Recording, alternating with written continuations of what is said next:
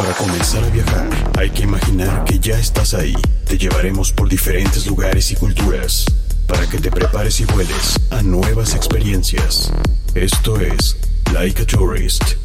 Viaja, conoce, diviértete con Sonia Naranjo y Leonel Salazar. Por mediática.fm. Menos discurso más acción. ¿Qué tal amigos? ¿Cómo están? Muy buenas tardes, soy Sonny Naranjo desde el meritito corazón de la Ciudad de México y está como siempre mi queridísimo... Leonel, ¿qué dice? ¿Cómo le va? ¿Cómo anda? Bienvenido aquí un viernes más, señores, el último mes de abril. Pues sí, ya estamos aquí en otra emisión de Laicaturis. Y bueno, ya saben que nos pueden seguir en nuestras redes sociales, Laicaturis Magazine en Facebook, arroba soy en Instagram, eh, Laicaturis, soy Laicaturis oficial en Twitter y todos los días en laicaturis.com con noticias y temas de turismo. Eh, comenzamos con las noticias de esta semana, no sin antes enviarles saludos a todos aquellos amigos que se conectan todos los viernes, que nos mandan saludos, que nos sugieren temas, de verdad eso es muy bueno.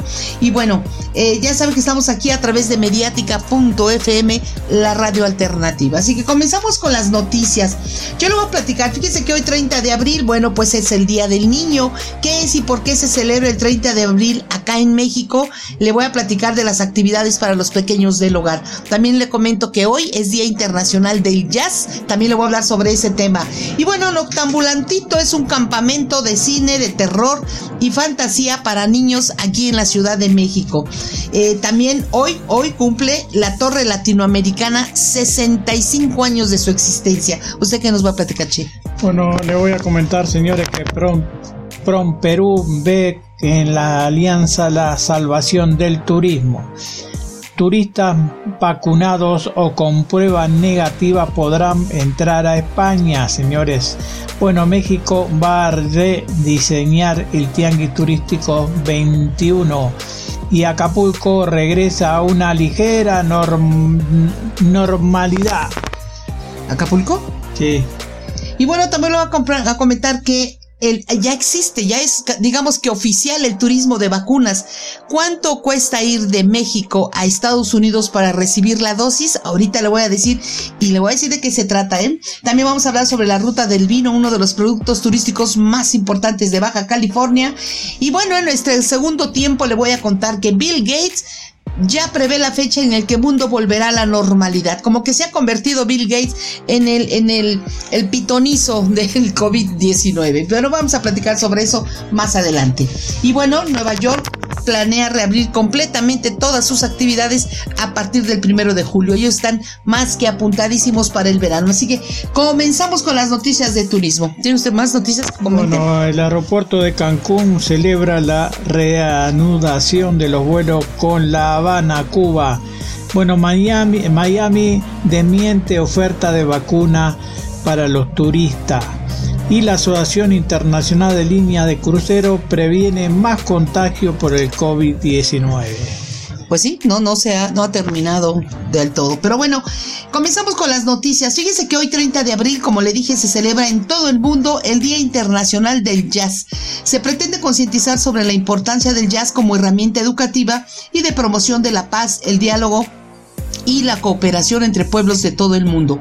Fue decretado por la UNESCO en el año del 2011 con el objetivo de dar a conocer un movimiento musical de gran valor educativo, así como un recurso valioso que contribuye al intercambio cultural, al diálogo y la cooperación entre los pueblos a nivel mundial. El jazz es un género musical que incluye melodías afroamericanas y mezclas de otros ritmos, ritmos basados en la improvisación y la libre interpretación. Tuvo sus inicios en el siglo en los Estados Unidos y en la actualidad se encuentra expandido alrededor del mundo. Esta corriente musical se ha fusionado con otras tendencias y géneros musicales como el rock, el rock and roll y el blues.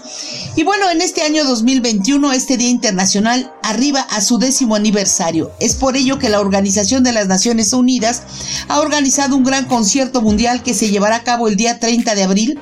Bueno, perdón, que se va a llevar a cabo hoy, reuniendo a grandes artistas consagrados en este género como Herbie Hancock, Marcus Miller, Andra Day, Didi, eh, Brightwater, John McLaughlin, eh, Diane Reyes y otros más. Y bueno, podrás disfrutar de este gran concierto mundial en jazzday.com en YouTube y en Facebook. Y bueno, también contará con diversas actuaciones en todo el mundo tomando en cuenta las medidas de bioseguridad y, distanciamiento físico. Incluye una serie de programas educativos virtuales e iniciativas de divulgación comunitaria en más de 190 países con clases magistrales dirigidas por aclamados artistas. Como ve, la música siempre ha representado para los seres humanos un importante medio de comunicación que aporta grandes beneficios. En este sentido, el jazz es considerado como el lenguaje de las emociones, siendo una forma expresiva y auténtica que tiene la capacidad de humanizar y trascender en la transformación de las personas y de la sociedad. Pues ahí está, ahí está este día del jazz. Eh, yo quiero mandar un saludo especial al profesor Santiago Victoria Rosales, que es un excelente músico y, y toca el jazz muy bien. ¿Cómo ve? Me parece muy bien. Bueno, hace un ratito le comentaba, señores, que la Asociación Internacional de Línea de Crucero anunció nuevas medidas para garantizar que el coronavirus no se propague en los barcos de turismo. Entre ellas se incluye el someter a todos los pasajeros a revisión antes de embarcar, aunque se ante, se descarta por el momento restringir los viajes.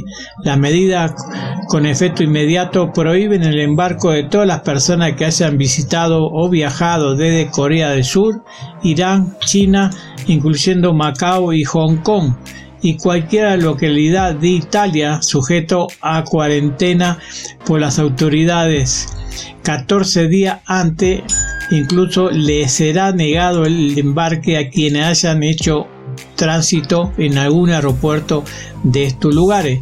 Tampoco podrá subir a, los barcos eh, a las personas que 14 días antes del embarque hayan tenido contacto o ayudado a alguien que haya sido diagnosticado con el COVID-19 del que se sospeche que tiene esta enfermedad. Así que la asociación indicó que, se, que en coordinación con la aerolínea de crucero, expertos médicos y reguladores de todo el mundo este, estarán vigilado, vigilando estrechamente los acontecimientos relativos al COVID. Para ello, la presidenta este, de la asociación eh, indicó que en coordinación con las líneas de crucero, expertos médicos y reguladores de todo el mundo eh, y sus miembros van a seguir vigilando estrechamente los acontecimientos relativos eh, con el COVID. Y también para ello, la presidenta y directora ejecutiva dijo que la asociación está en contacto estrecho con autoridades locales de todo el mundo y lamenta las medidas que impiden a algunas personas embarcar, pero recuerda que la prioridad de la asociación es la salud y la seguridad de pasajeros y la tripulación.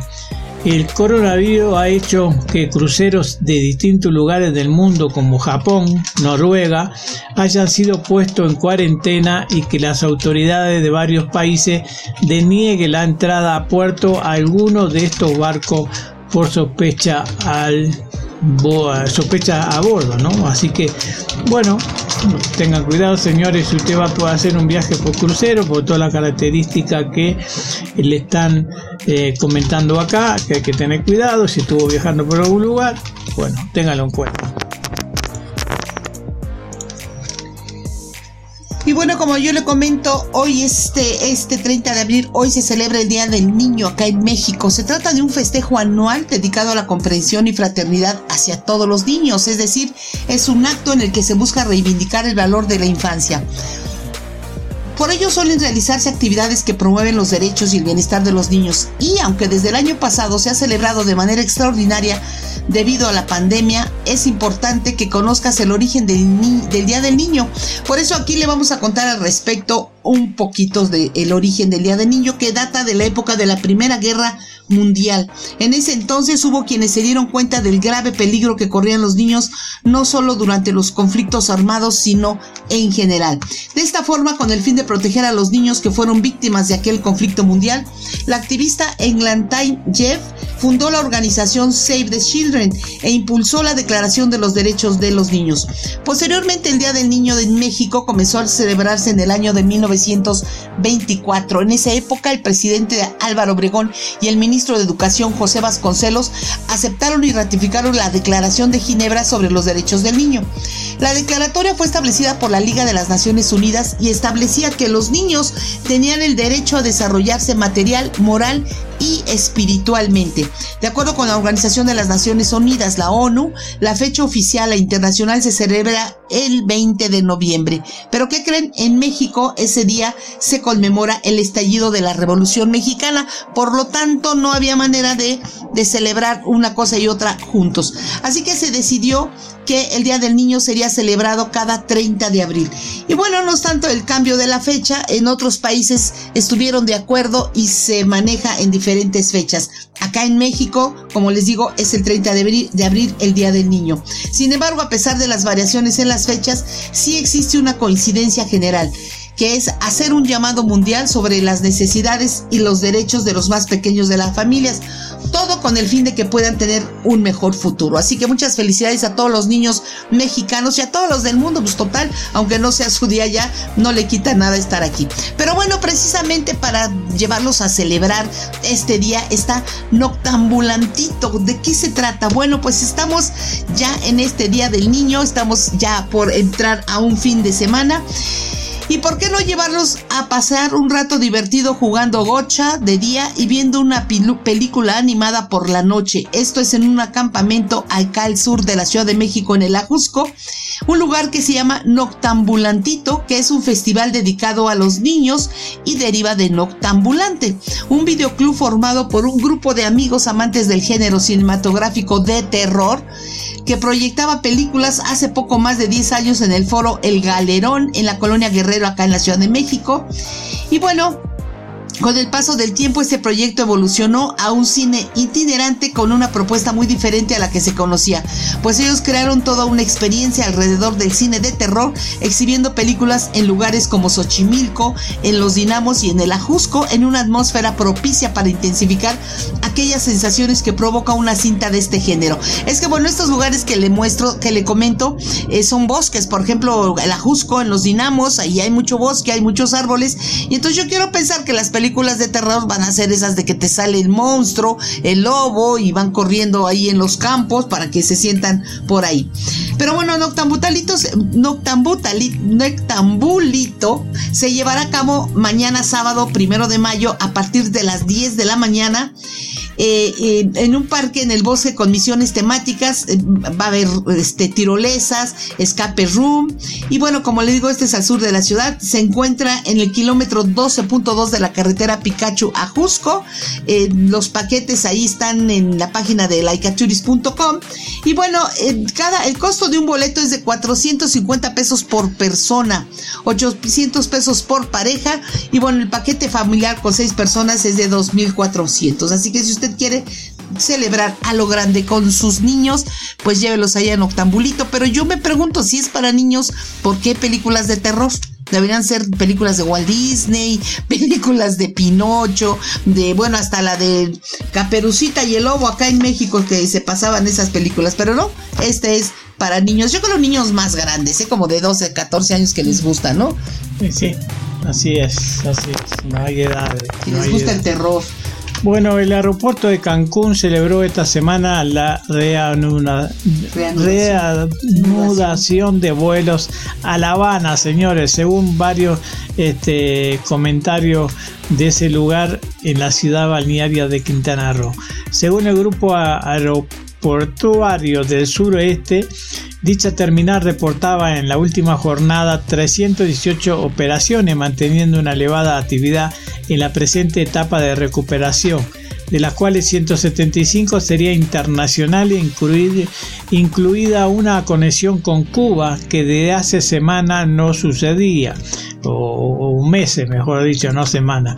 De acuerdo con esta información, había, habría una conexión con la capital cubana La Habana en el Caribe y en el Centroamérica con Guatemala y Panamá Esto viene a reafirmar lo ofrecido recientemente por la empresa cubana de servicio aeroportuario ECASA a dar la programación de aerolínea Viva Aerobús.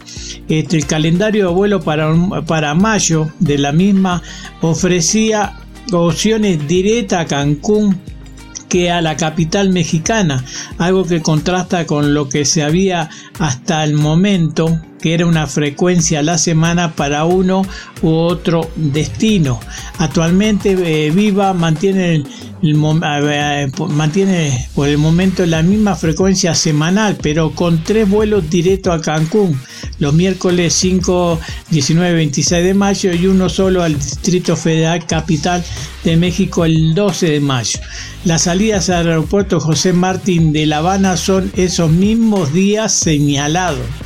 Los demás destinos internacionales con vuelo de Cancún son para Atlanta, Austin, Baltimore Bogotá, Caracas y Dallas, Denver, Detroit, Houston, Los Ángeles, bueno, un montón de más, tomar. Eh, esto sirve como una alternativa para los viajeros cubanos que buscan otro destino final. Además, la compañía aérea que están operando desde Cancún, Zona Alaska, América, Avianca, Concord, Copa Airlines, Delta, este, Lufthansa y una venezolana, venezolana, mejor dicho. Es importante señalar, señores, que desde el pasado primero de abril entró en vigor Visitas un nuevo impuesto para los turistas extranjeros en Quintana Roo. Este es un pago de 10 dólares que todos los viajeros deben hacer antes de salir de dicho estado.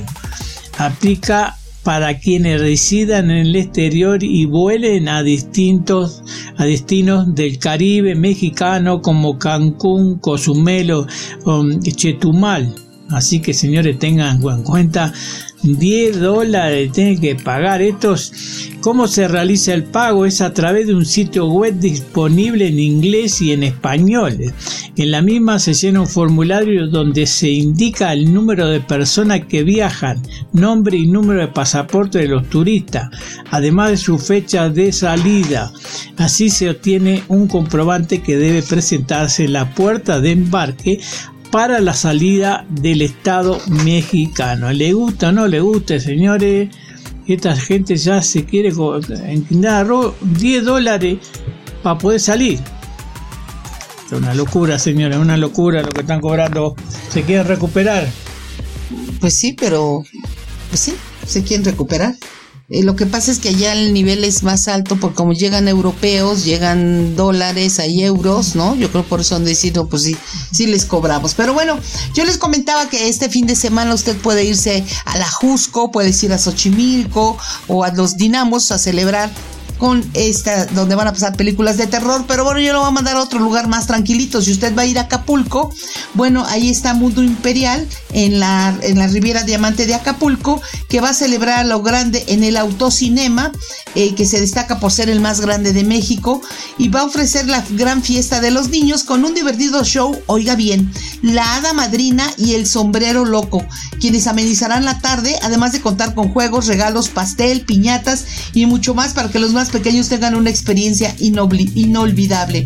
También va a estar la cinta más reciente de Disney, Raya y el último dragón.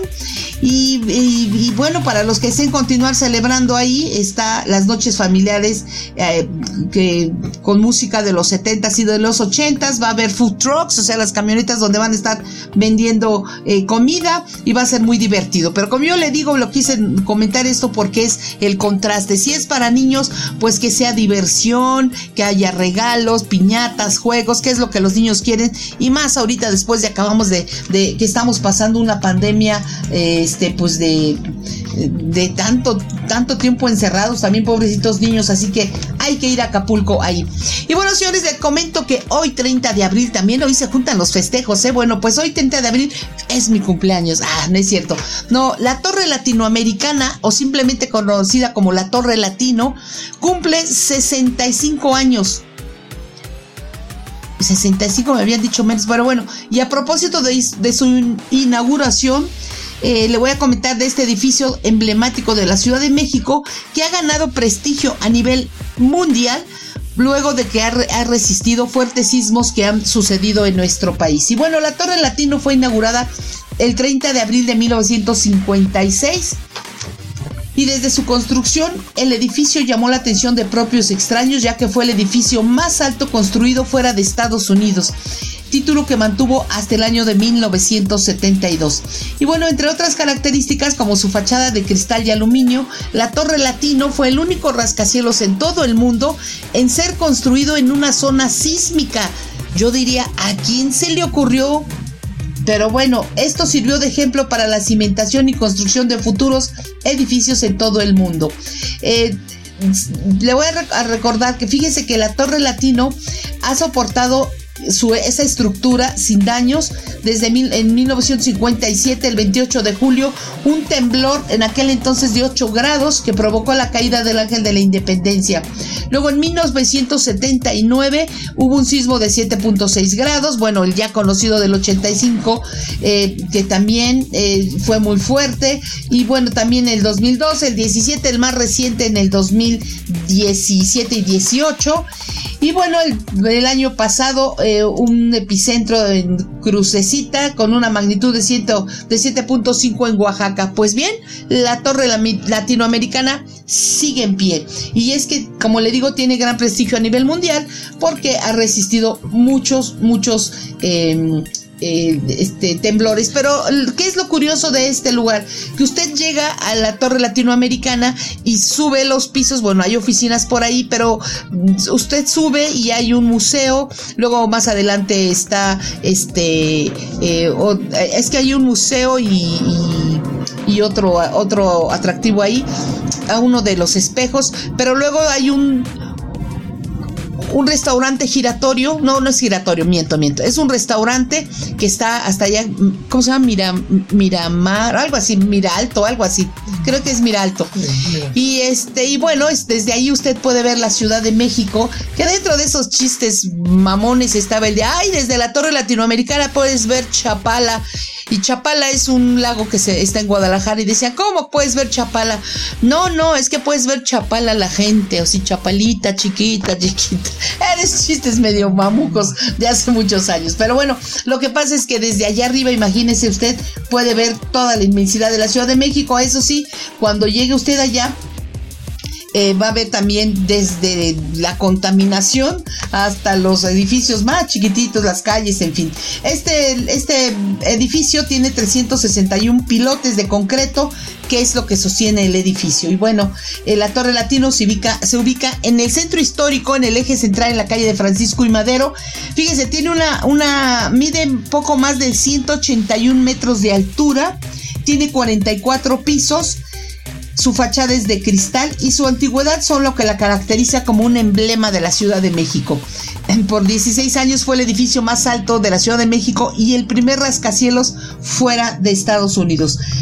Fíjense que la torre latinoamericana, perdón, es junto con la torre Taipei 101, la torre ejecutiva Pemex, la torre mayor, el USA Bank Tower y el Costanera Center, una de las seis estructuras que se encuentran en una zona de alto riesgo sísmico aquí en la Ciudad de México. Sin embargo, se le considera uno de los edificios más seguros de la ciudad y del mundo. Por ende, todos los edificios que se han construido después de la Torre Latinoamérica, digamos que han eh, copiado el sistema y lo han mejorado obviamente y por eso hoy en México ya tenemos muchos edificios, edificios emblemáticos.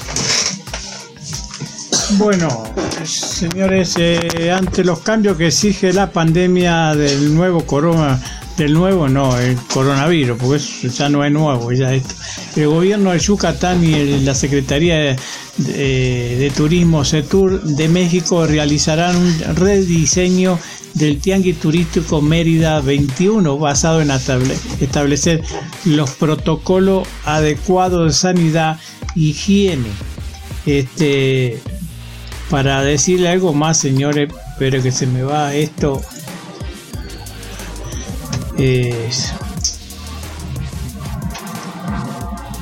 Y bueno, pues vamos a seguir platicando nosotros mientras de el turismo de vacunas que ya viene.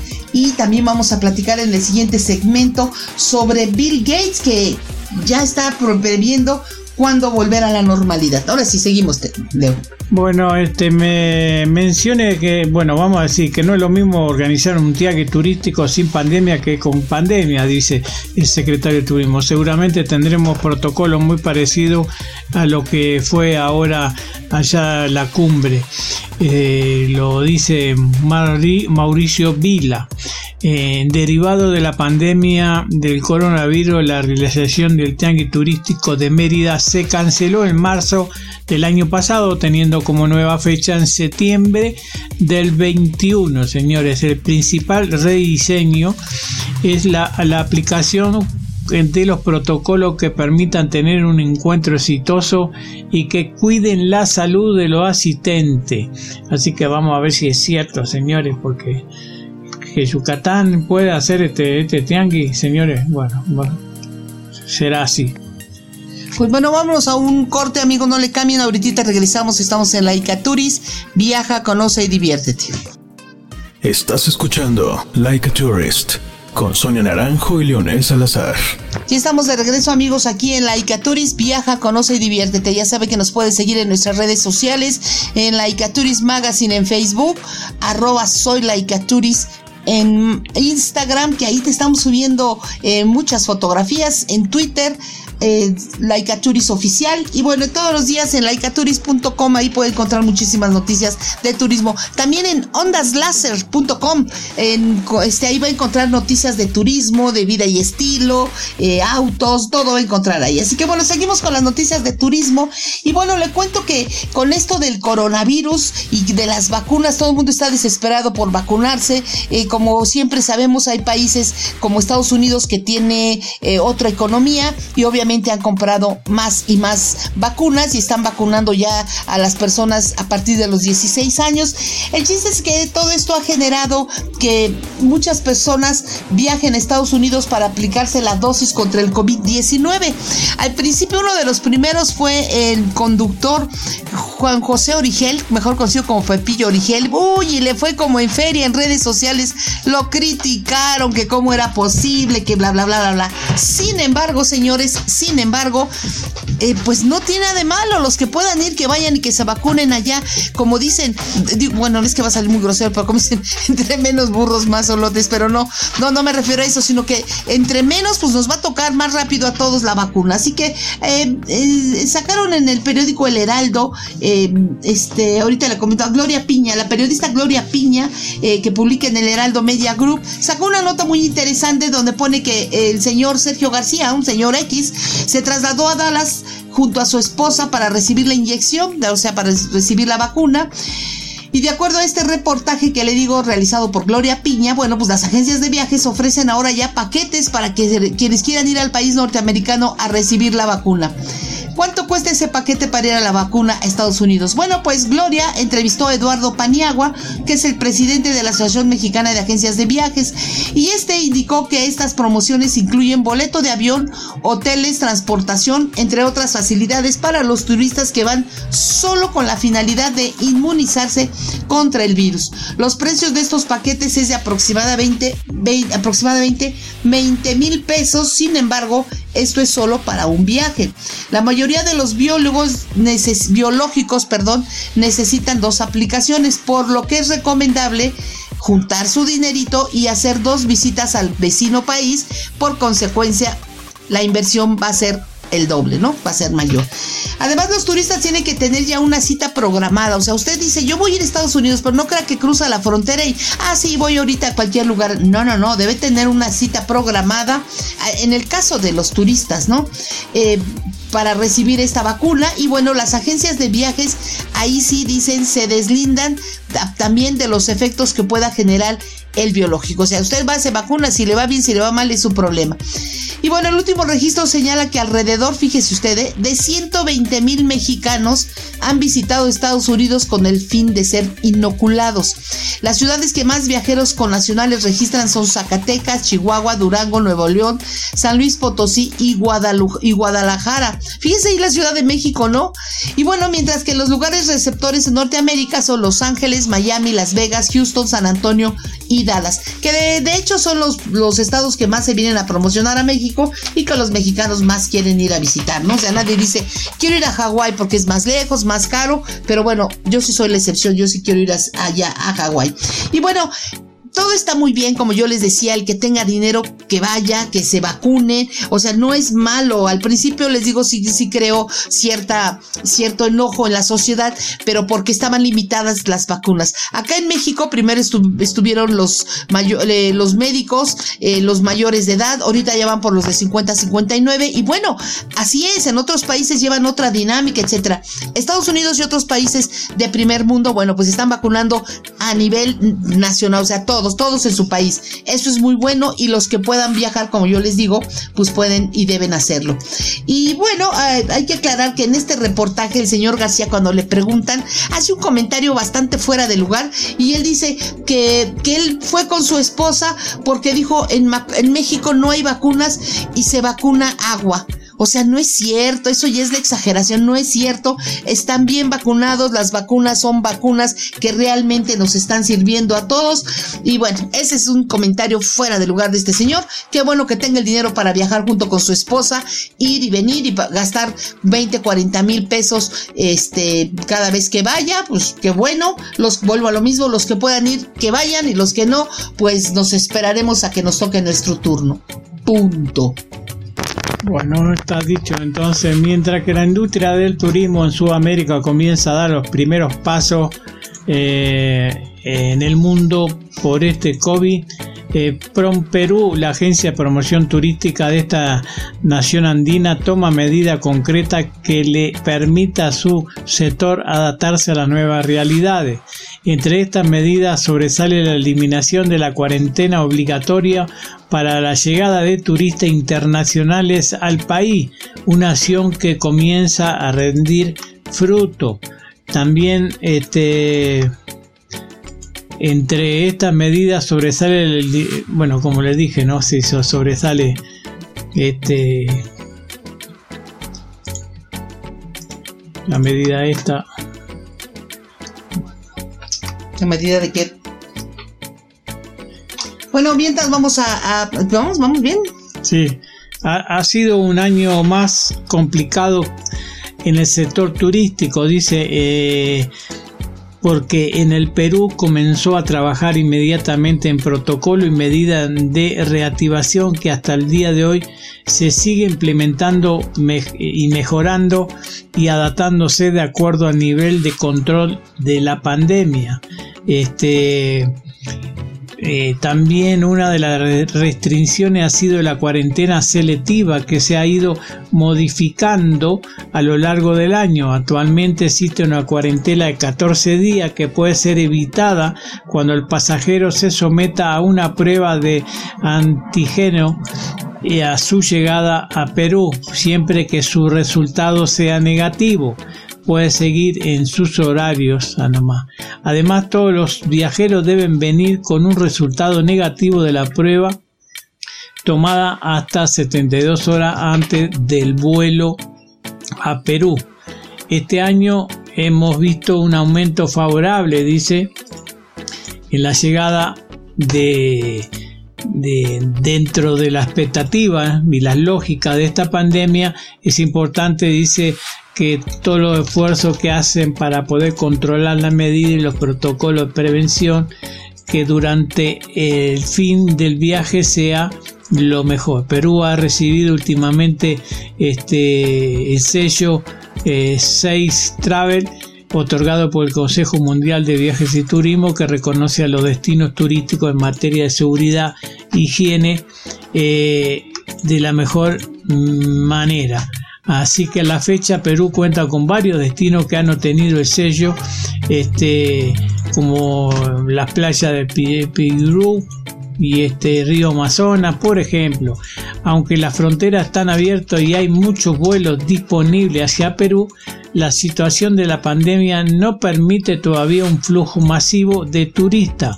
Sin embargo, las medidas y protocolos se han implementado desde hace un tiempo en todos los sectores y hay una gran expectativa de viaje a la nación sudamericana.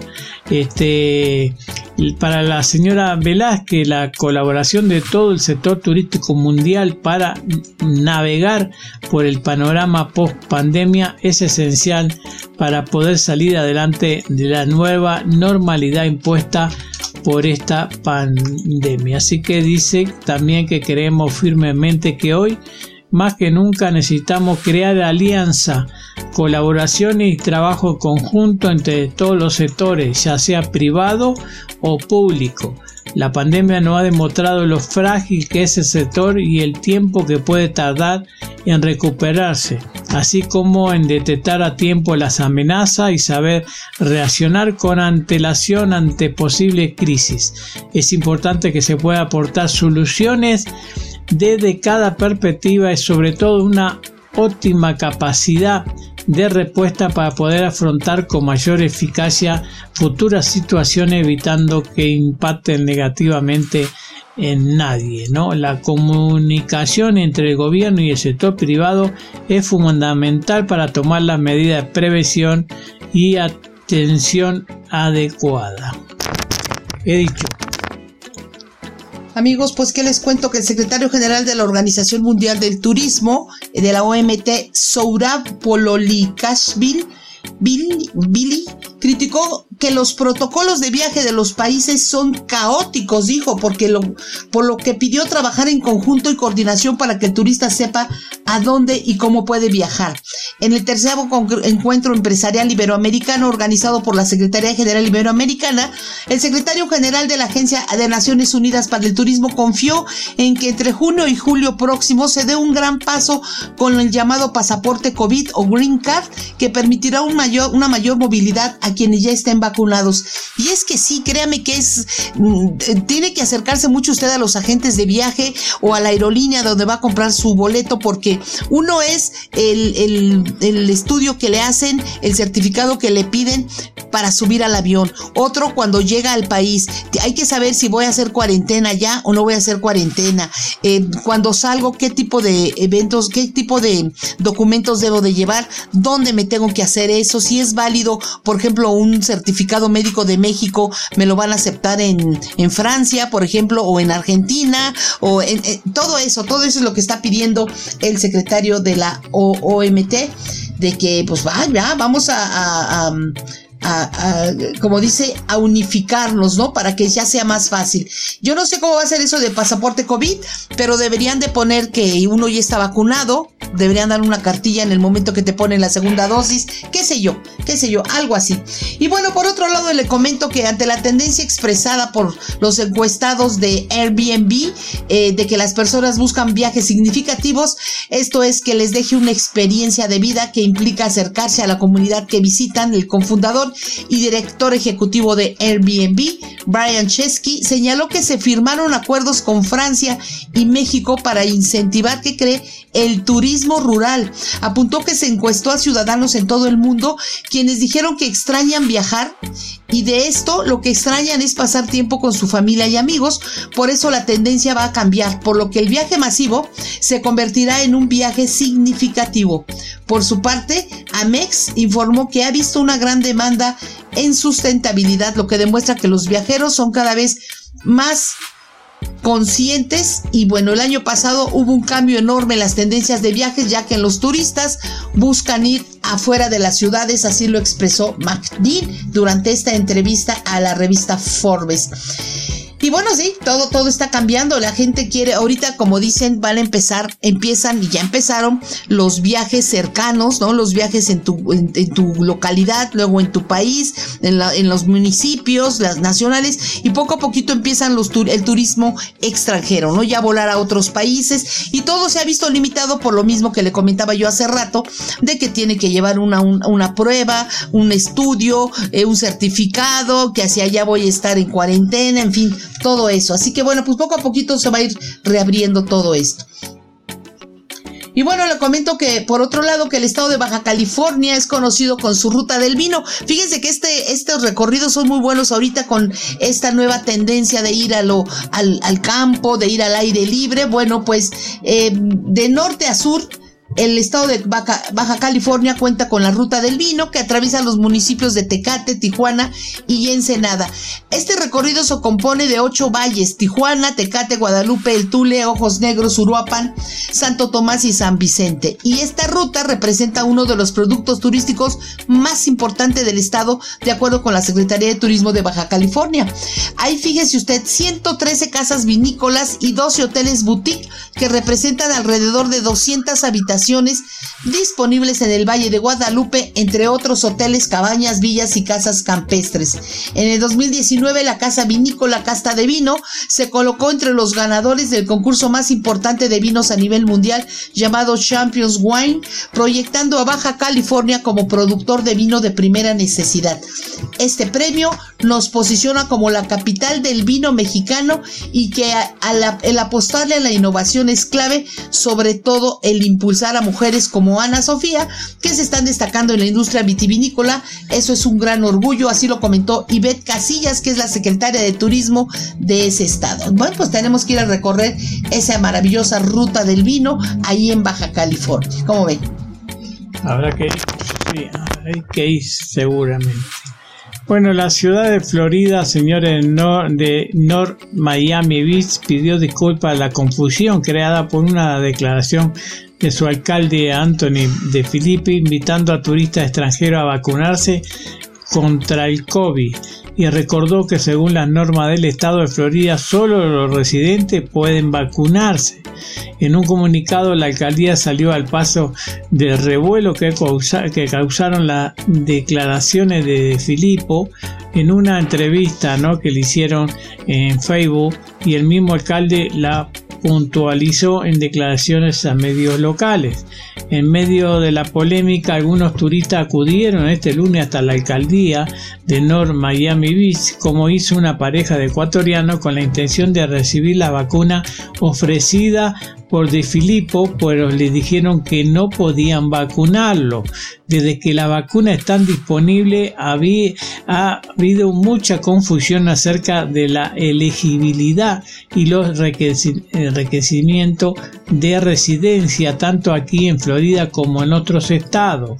Lo dijo la alcaldía en un comunicado. Sin culpar al alcalde, el comunicado que hubo un malentendido sobre los requisitos para los visitantes internacionales interesados en la vacuna y el proceso que se debe seguir y recalcó que el Departamento de Salud del Estado tiene la última palabra por sobre si los visitantes internacionales pueden vacunarse en Florida y los criterios que estos deben de cumplir.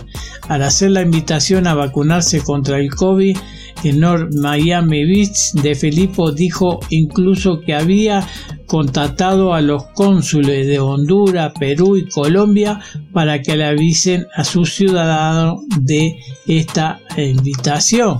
Después de, de la polémica sobre el llamado turismo de vacunación, estalló en enero a raíz de que, los turistas argentinos colgaron en redes sociales videos del centro de Miami donde se le aplicaron las dosis. El estado de Florida puso como requisito para vacunarse la presentación de documento que certifique que, que resida en el territorio del sur de los Estados Unidos. Pese al enriquecimiento, muchos latinoamericanos llegaron a diario a Florida para vacunarse y lo hacen presentando extractos de cuenta de algún banco local o escritura de propiedad para ver si es cierto que viven o no viven ahí en la Florida. Señores, y bueno, que le comento que Bill Gates, el fundador de la empresa Microsoft, pronosticó la fecha en la que el mundo podría regresar a la normalidad luego de la crisis derivada de la pandemia de COVID-19. Desde que comenzó todo esto, él, ha estado en, en las redes sociales, ha estado en la noticia. ¿Por qué? Porque se le acusaba de que él era uno de los que iban a poner un chip, pero no es cierto, él ha invertido para las vacunas. El chiste es que Bill Gates es Bill Gates.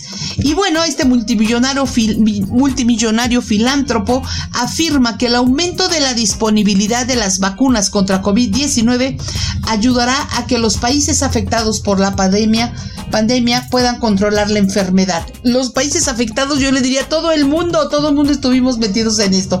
Bueno, y dijo, no habremos erradicado la enfermedad, pero podremos reducir las cifras muy pequeñas para finales de, ¿qué cree? Del 2022. Pero bueno, ya vamos a la mitad, todavía nos falta año y medio, según Bill Gates.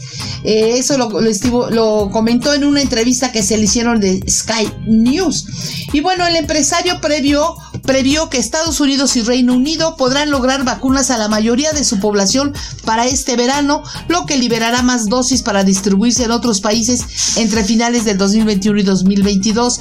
Además, Bill Gates resultó, resaltó perdón, la rapidez con la que las farmacéuticas desarrollaron la vacuna contra el virus SARS-CoV-2 causante de esta enfermedad.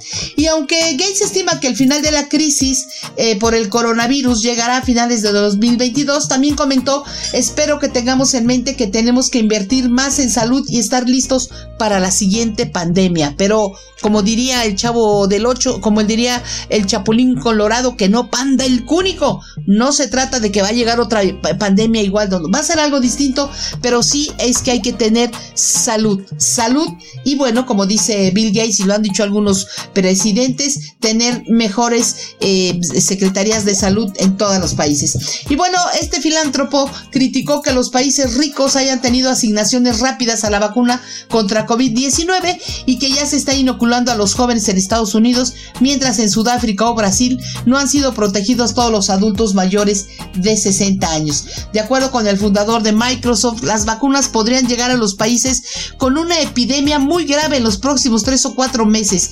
Y para Bill Gates esto representa un gran avance, pues generalmente en la salud global puede tomar una década entre que una vacuna llega a un país rico y cuando la obtienen las naciones pobres.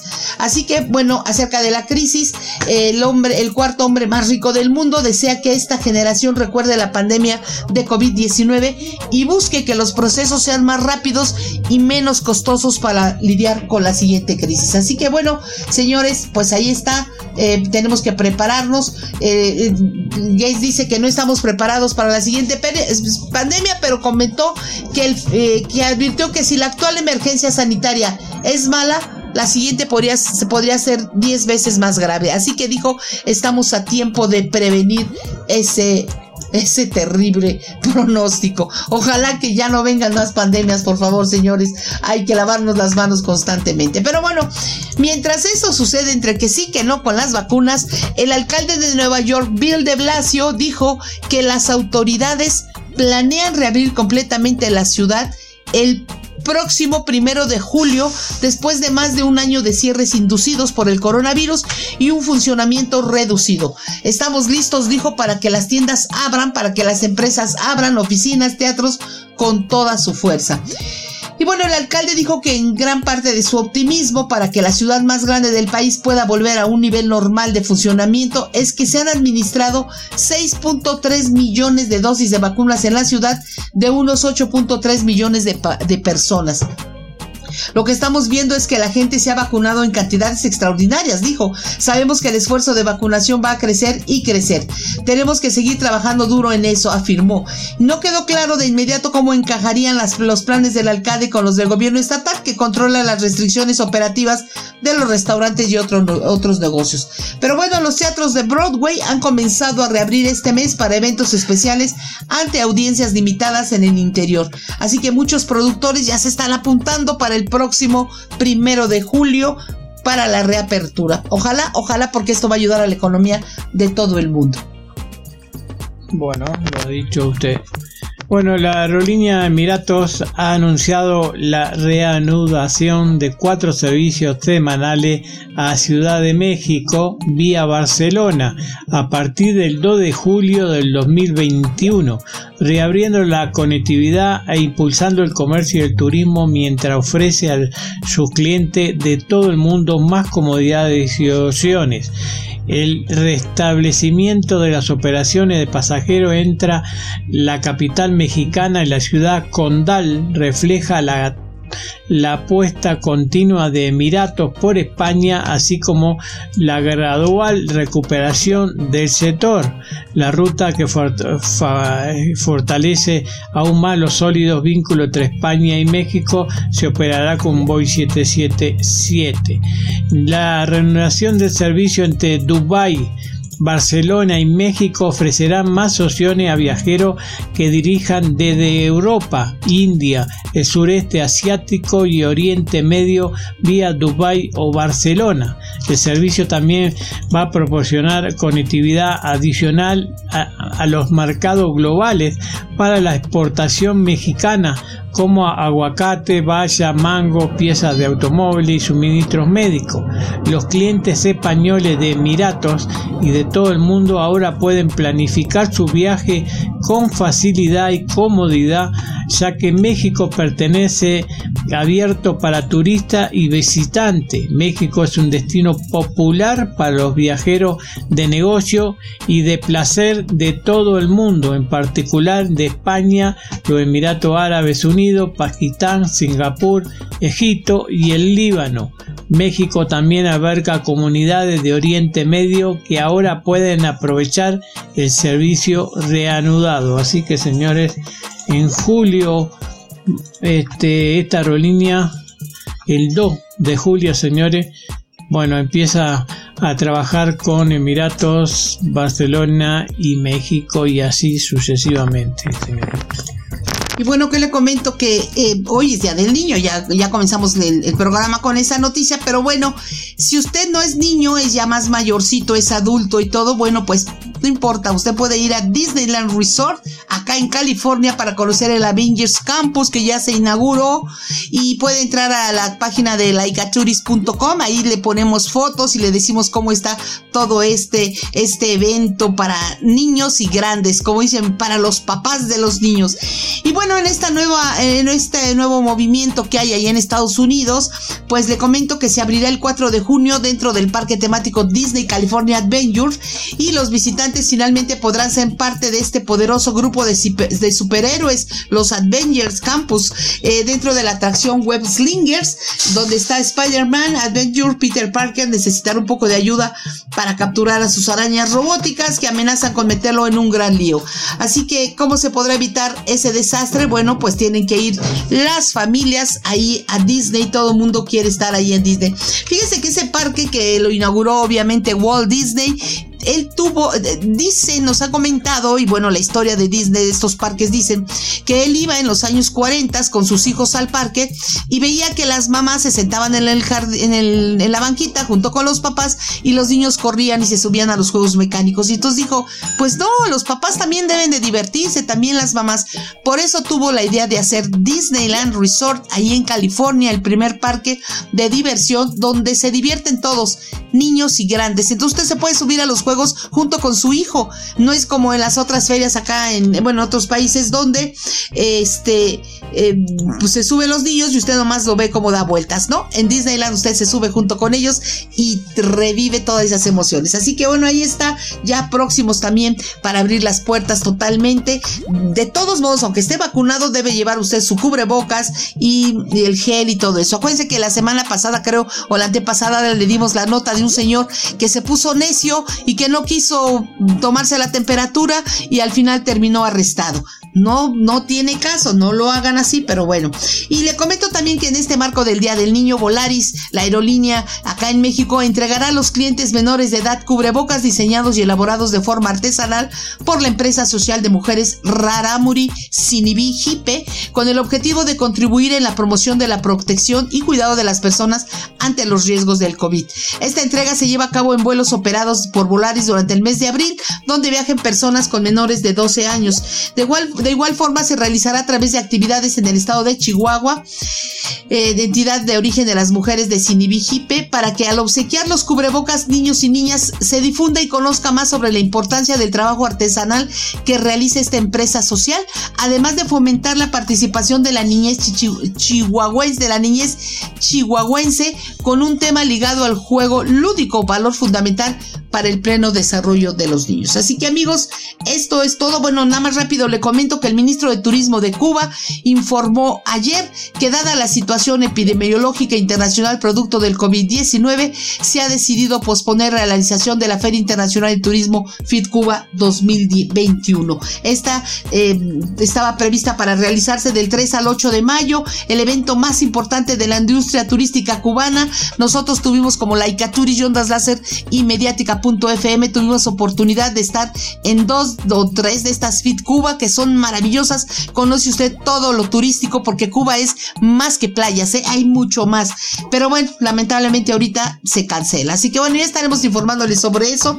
De todos modos, en laicaturis.com siempre tenemos noticias de Cuba porque nos las manda eh, nuestro amigo y corresponsal Robin Domingos, Domínguez. Amigos, es fin de semana, eh, pórtense bonito, eh, que se la pasen bien. Ah, bueno, ya nada más para despedirnos, le comento que mañana es primero de, primero de, primero de mayo, Día Internacional del Trabajo, eh, también conocido como el Día del Trabajo, y es un movimiento reivindicativo de diferentes causas relacionadas con el trabajo. Así que todos aquellos que nos dedicamos a trabajar, muchas felicidades. Pórtense bonito. Chao, chao. Esto fue Like a Tourist. Escucha la repetición de Like a Tourist los martes a las 12 del día. Y todos los programas anteriores en la sección de programación mediática.fm y en su versión podcast en los sistemas de streaming favoritos. Por mediática.fm. Menos discurso, más acción.